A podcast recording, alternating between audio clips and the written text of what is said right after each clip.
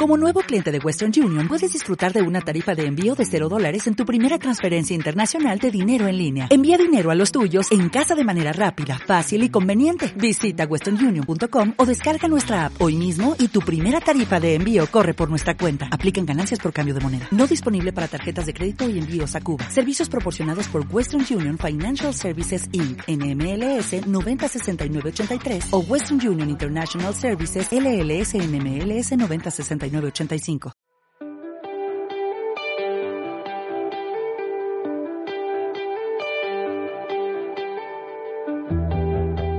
Y las últimas veces yo había empezado una serie de, de predicaciones o de charlas sobre lo que era el fundamento o la visión de la comunidad. Recientemente eh, he podido terminar una nueva versión de, del libro de vida aunque no sé si propiamente esto es un libro de vida, pero bueno, se titula ¿Qué es fe y vida? Y he estado trabajando en él todo el curso pasado, ¿eh? un año entero. Y bueno, espero que ahora estamos con, con correcciones y con cosas.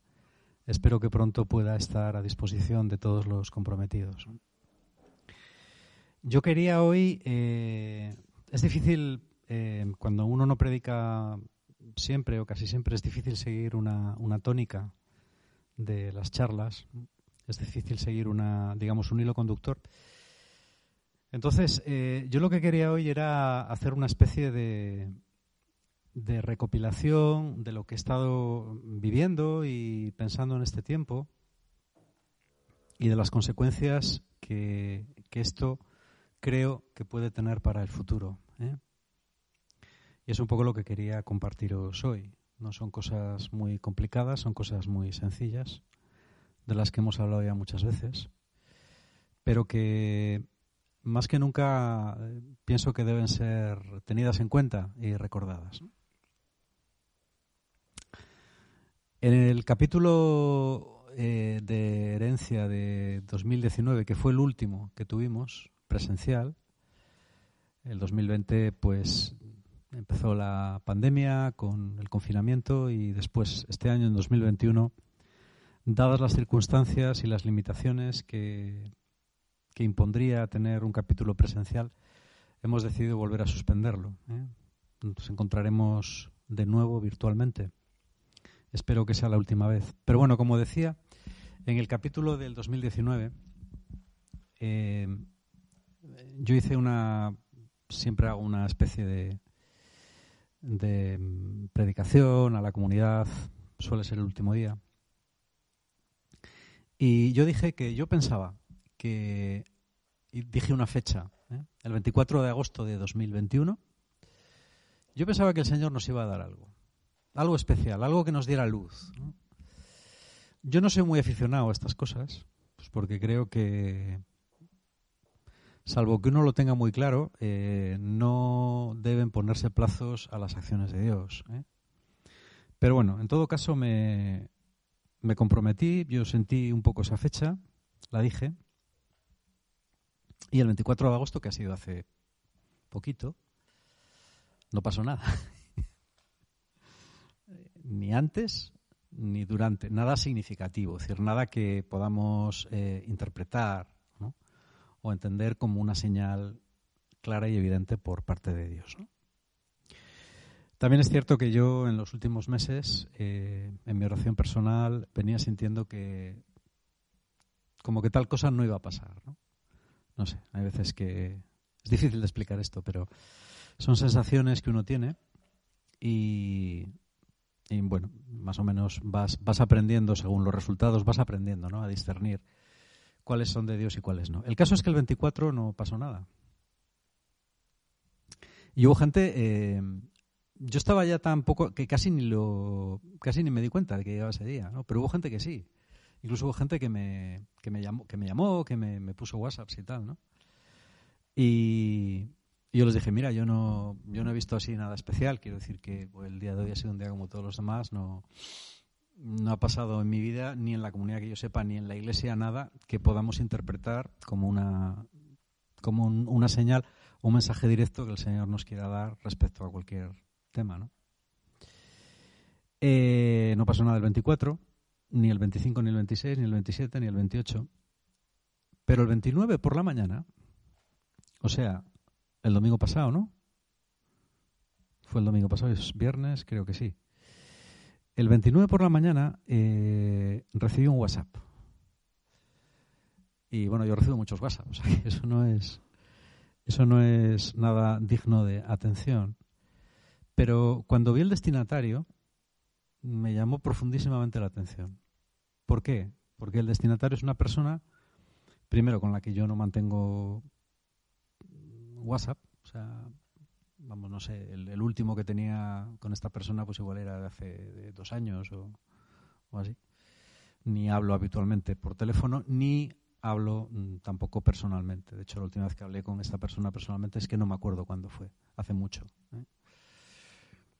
Eh, dos, tres años quizá. Pero me llamó la atención porque el nombre de esta persona eh, es el, el, de, el de la persona que en 1995 me confirmó con otra palabra, eh, o yo sentí que me confirmaba con otra palabra de alguna manera, que esto en lo que estábamos metidos era algo que Dios quería. ¿Eh? Entonces, yo cuando vi el chip, el, el nombre, dije, up, esto, bueno, lo vi rápidamente, tenía prisa porque me iba a misa, así que me fui a misa corriendo Luego me quedé mm, bastante rato ahí hablando con, con Antonio Millares, fui a, fui a Barreda y, y al volver leí la, la, palabra, ¿no? Y cuando leí la palabra dije, vale, así que era esto, ¿vale? La misma persona, eh, 26 años después, eh, me da otra palabra ese día.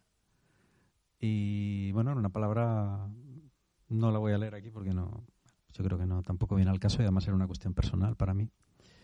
Pero daba una serie de indicaciones de estas que son pum, pum, pum, pum. Hay veces que alguien te da una palabra o una profecía y tú la escuchas y dices, pues muy bien, será de Dios, pero a mí esto en el momento en el que estoy ahora particularmente no me dice nada. Yo generalmente tengo un archivo desde hace pues casi 30 años en el que las apunto todas. Todas, todas las palabras que me dan o todas las cosas que yo claramente siento el Señor, las apunto con fecha. Y mm, bueno, pues esas palabras que me dan y que no tienen un significado, por lo menos que yo perciba, bueno, ahí las apunto y ahí quedan. ¿eh?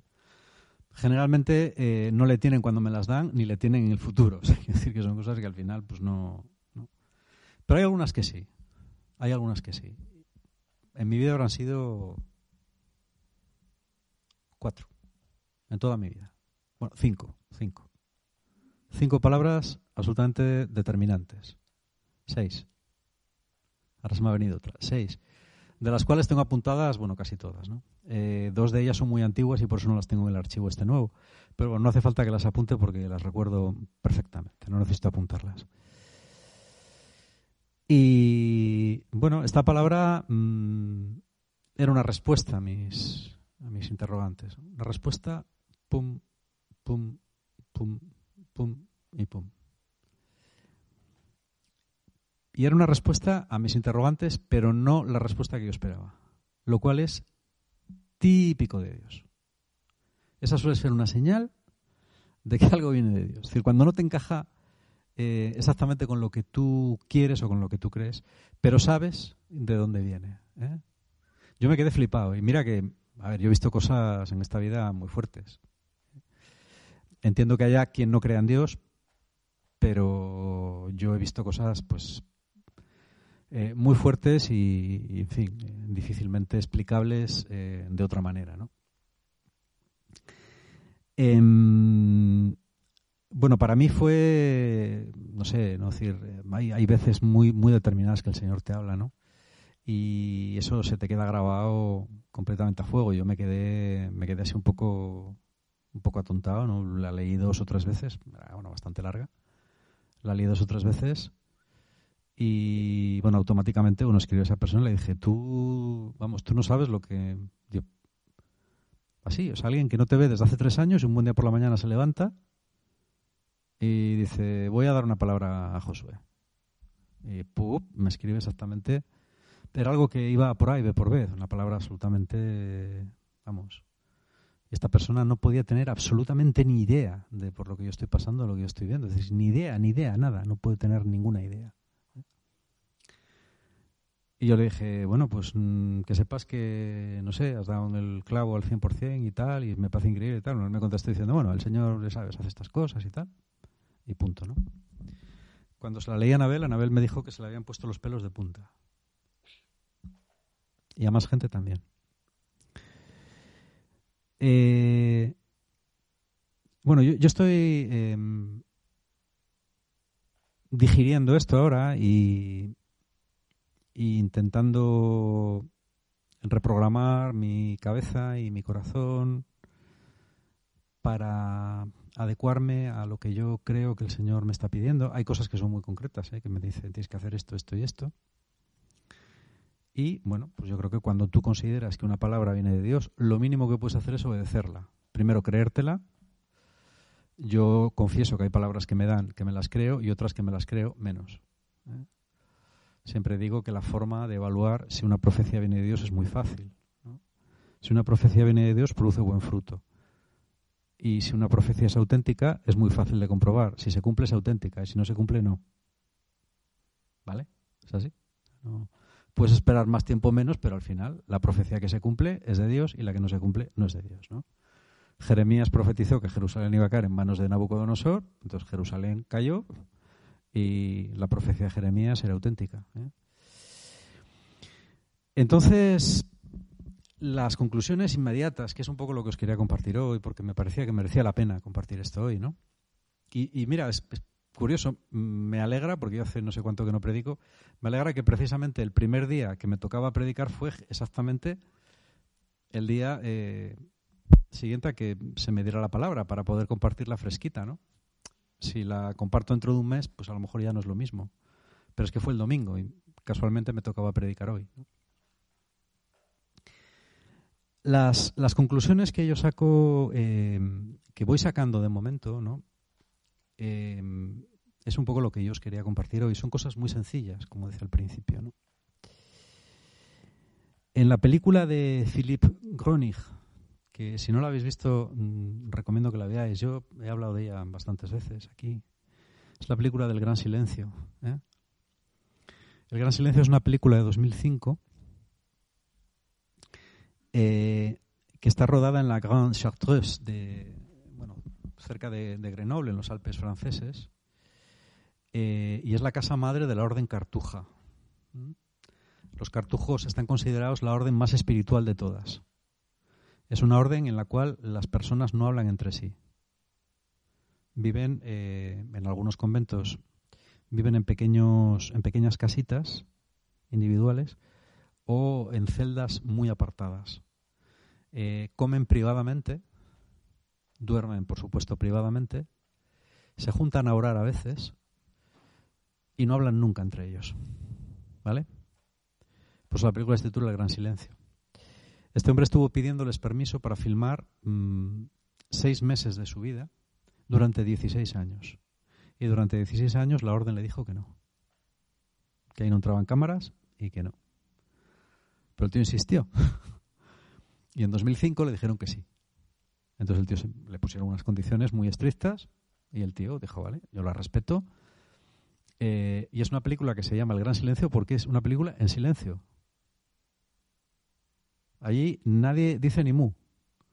O sea, él mete la cámara y va filmando a los, a los monjes, a veces en las oraciones comunes, a veces eh, comiendo en sus, en sus celdas, o a veces estudiando, o lo que sea. Incluso una vez les filma porque ellos cogen, eh, cuando caen las primeras grandes nevadas o así, ¿no? Ellos cogen unos sacos y van un monte a tirarse por la... O sea, a tirarse con los sacos de plástico por la montaña, ¿no? Así gritando, ¡ah! No sé qué tal. Y es lo único que se oye prácticamente en toda la película. Y él va allí, les filma mientras se tiran y tal. Y bueno, luego vuelven al convento. Pero al final hay una parte que yo creo que es la única. Hace bastante que no la veo otra vez, pero... Y uno de los monjes más ancianos habla cuatro minutos. Nada más. Es lo único que se habla. Y el tío, eh, el tío habla en francés, y yo lo que recuerdo que dice es, dice, yo tengo no sé si 80 y muchísimos años, dice, y estoy ciego, me he quedado ciego en los últimos años. Dice, es una suerte porque ahora que, ahora que me he quedado ciego, estos últimos años de mi vida tengo la, la posibilidad de centrarme eh, solamente en las cosas de mi interior. ¿no? Si vine aquí para que nada me distrajera, ahora me, distraen muchas menos cosas. Pues no puedo ver. Y estoy así, pues, hablando muy, muy despacito, muy... Esta gente no tiene mucha práctica. Y dice una cosa que me impresionó mucho. Dice, la base de la vida espiritual es creer que Dios es bueno.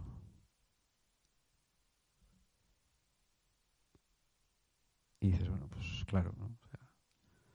pero tiene miga. Yo, yo le he dado vueltas a esa frase muchísimo, ¿no? Desde, desde que vi la, primera por, la, la, película por primera vez.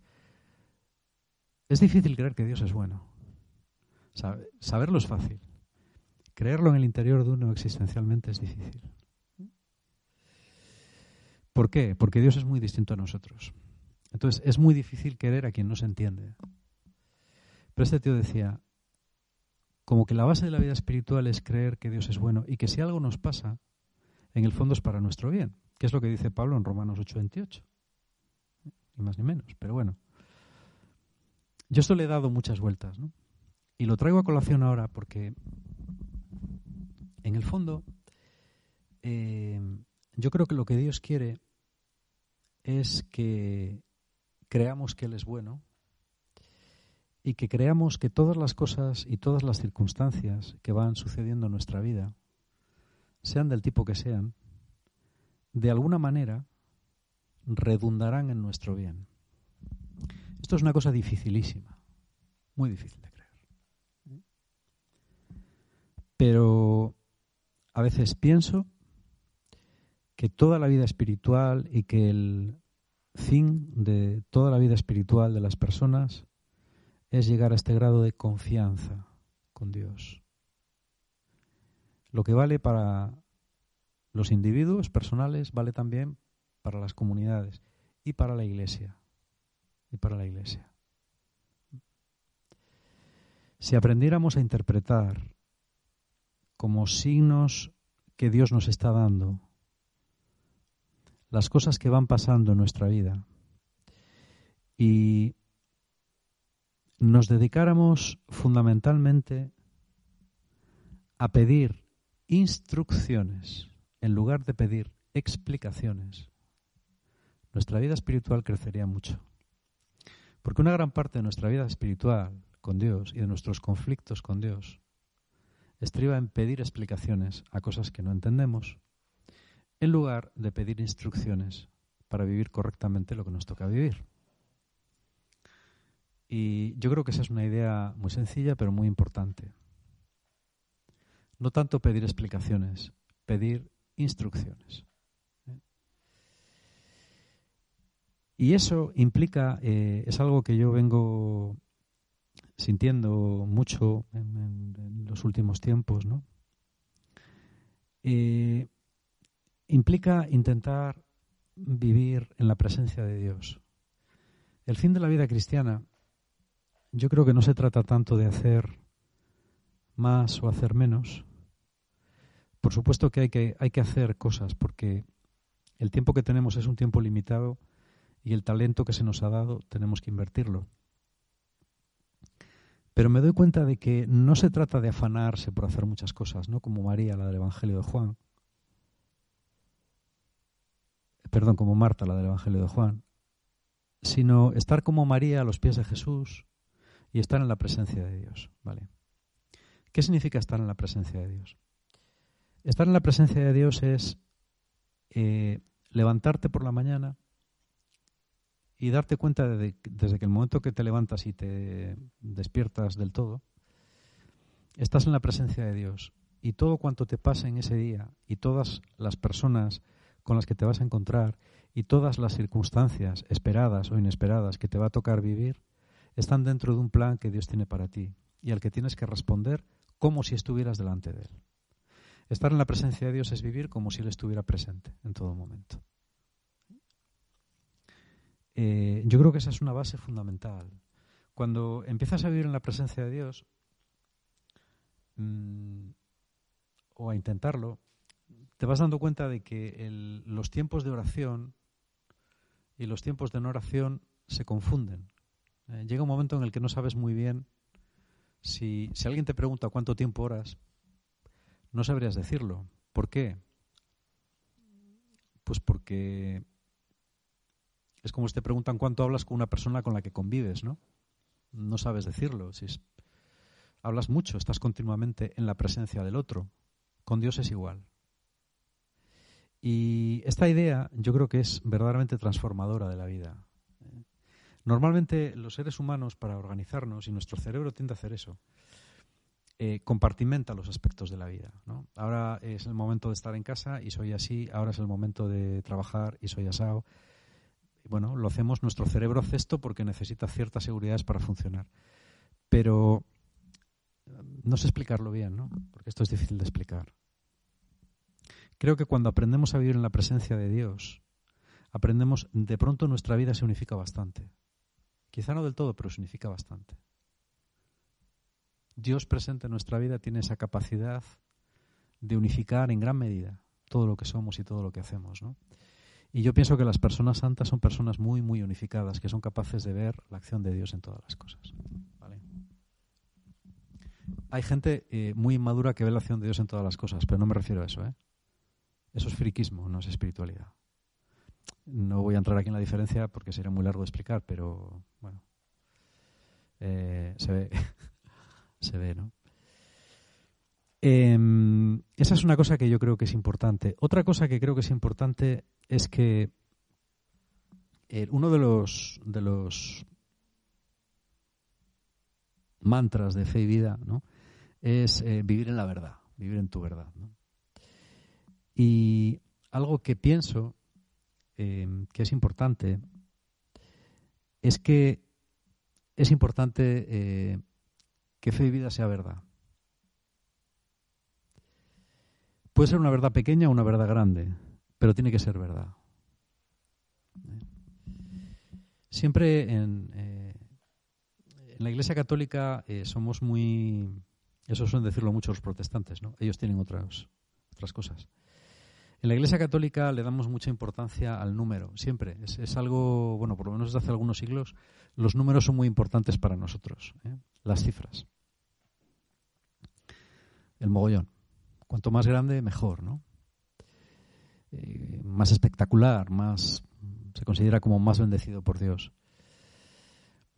Pero el problema es que cuando hacemos hincapié en la grandeza y en los objetivos, eh, algo de la autenticidad del discurso se pierde. Y al final, el gran problema que tienen las instituciones no solo pasa con la Iglesia, pasa, no digo, no digo ya nada con la política. ¿eh? Pasa que el, entre el discurso hablado y el discurso real se va y la vida real se va produciendo una brecha cada vez mayor. ¿Vale? El, esto sería un tema para otra meditación, ¿no? Es lo que yo llamaría la brecha lingüística. ¿eh? Es decir, el, desde hace unos cuantos años, ¿no? En el discurso filosófico y del pensamiento de Occidente hay cada vez una... El, lenguaje se va haciendo cada vez más independiente y hay un momento en el que el lenguaje parece que está devorando la realidad. Mm, si estáis acostumbrados a leer algunas cosas de pensamiento o, todo esto, ¿no?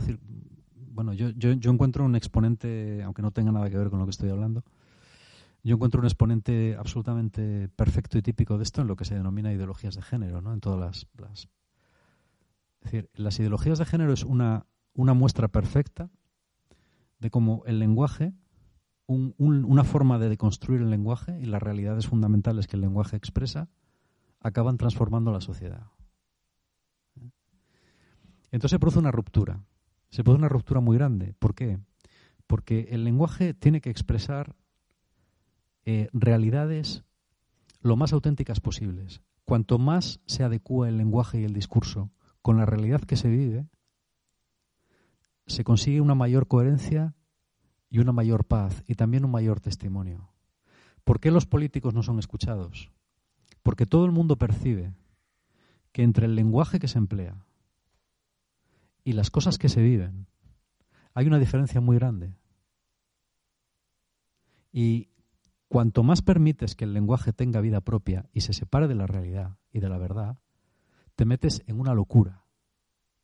Los regímenes totalitarios, léase 1984 de George Orwell, los regímenes totalitarios lo primero que hacen es manipular el lenguaje por completo. Cuando manipulas el lenguaje, manipulas la realidad. Pero los cristianos podemos hacer eso también. Cuando tú estás repitiendo mil veces que aquí o en no sé dónde somos una comunidad y somos una comunidad y, y la comunidad, pero todo el mundo percibe que no eres una comunidad, aunque te llames una comunidad, estás devaluando continuamente esa palabra. Estás permitiendo que esa palabra se evada de la realidad y adquiera un valor propio. Cuando tú hablas continuamente de la palabra amar y hablas de hacer el amor, hablas de amar a los padres, amas de amar a tu perro o las piruletas, en español no se dice mucho, pero en inglés sí, ¿eh? I love lollipops. Entonces, esa palabra al final no significa nada. Esa palabra ha perdido todo el valor, es independiente de la vida real. Yo creo que una de las funciones de esta comunidad es presentar poco o presentar mucho, pero que sea verdad. Que lo que dices sea básicamente verdad. No una verdad perfecta, porque eso es imposible, pero sí verdad. Cuando la gente ve que lo que dices se corresponde razonablemente con lo que estás viviendo, ganas autoridad moral y ganas capacidad testimonial. Yo creo que estamos viviendo eh, un tiempo muy, muy difícil. Eh, hablando con Joel hace, hace un mes, cuando estuvieron aquí, él me decía que, en, la facultad en la que él ha estudiado, que es la Facultad de Friburgo, es una facultad de teología muy, muy reconocida en Suiza, que no, me acuerdo si me dijo en un seminario, en algo, estaban hablando de la secularización en Europa y ponían como ejemplo a España. Digo, no me digas. Dice, sí. Dice, sí, claro, por eso nosotros cuando venimos aquí la gente nos dice y tal, ¿no? Y es verdad, es, España, claro, estás dentro, estamos dentro del país y no nos damos cuenta, pero la, situación es, realmente durísima, ¿no? Hoy, hoy recibí una carta del presidente de Alfa que me preguntaba cuál era mi opinión sobre Alfa y qué pensaba yo que Alfa tendría que hacer en el futuro, ¿no? Y me pedía que le, que le contestara antes de mañana. bueno. No sé, yo le diría, mira, procurad que todo lo que digáis sea verdad. Procurar que todo lo que digáis sea verdad. Y si no es verdad, no habléis mucho. Vale más ser como los cartujos. ¿eh? Los cartujos descubrieron esto hace como San Bruno, que fue el que los fundó, descubrió esto hace casi mil años. Dijo, se acabó, aquí no habla ni el tato. Aquí se acabó de hablar, aquí no habla nadie, ni predica nadie. Aquí a vivir, a vivir. Los cartujos llevan 800 años callados, intentando vivir. ¿Vale? Bueno, yo creo que la comunidad, y termino con esto, ¿no? Es decir, es una, este es un esbozo a grandes, a grandes rasgos. Más adelante podremos ir concretando más en algunos aspectos concretos. Pero yo creo que la comunidad, lo primero que tenemos que, lo primero que se nos pide ahora es ser auténticos. ¿eh? Eh, yo durante mucho tiempo he estado eh, esforzándome porque el número de comprometidos aumentara. Eh, hasta hace dos años más o menos. Y desde hace dos años para acá, pero sobre todo en los últimos meses, pienso que tiene que ser al revés. Pienso que tiene que ser al revés. Está bien que el número de comprometidos aumente, pero tiene que ser verdad. Si no es verdad, tiene que disminuir.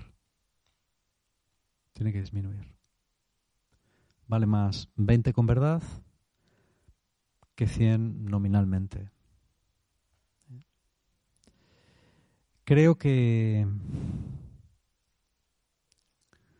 las personas que se comprometan con este proyecto, con la pobreza que, todos llevamos encima, tenemos que intentar eh, ofrecer a la iglesia de hoy y ofrecer a la gente que no cree de hoy algo que sea auténtico, algo que sea real. Y un evangelio que verdaderamente sea un evangelio. Me doy cuenta de que muchas veces, eh, especialmente cuando hablo con los acompañantes, ¿no? y algún acompañante me lo decía, dice, es que yo hago acompañamientos de meses y meses, y en meses y meses de acompañar a una persona, la palabra Dios no sale por ningún lado, ni la palabra Evangelio. Son todo cuestiones personales, todo cuestiones personales. Yo digo, eso no es acompañamiento, eso es terapia. O escucha activa, llámalo como quieras. No es acompañamiento espiritual. Esta comunidad no está para hacer terapia directamente o para hacer eh, coaching, aunque lo pueda hacer. Esta comunidad está para presentar el Evangelio. Y la gente que busca esta comunidad hay que decirle claramente que nosotros, como decía Pablo, solo conocemos a Cristo y este crucificado. Esto es muy importante tenerlo en cuenta. Eh, básicamente esto es lo que yo os quería compartir. Durante este tiempo yo estoy haciendo un esfuerzo personal por, por intentar escuchar profundamente la voz de Dios. Creo que es un tiempo para intentar escuchar profundamente la voz de Dios en el interior de uno y no esperar a que nadie te dé ninguna respuesta.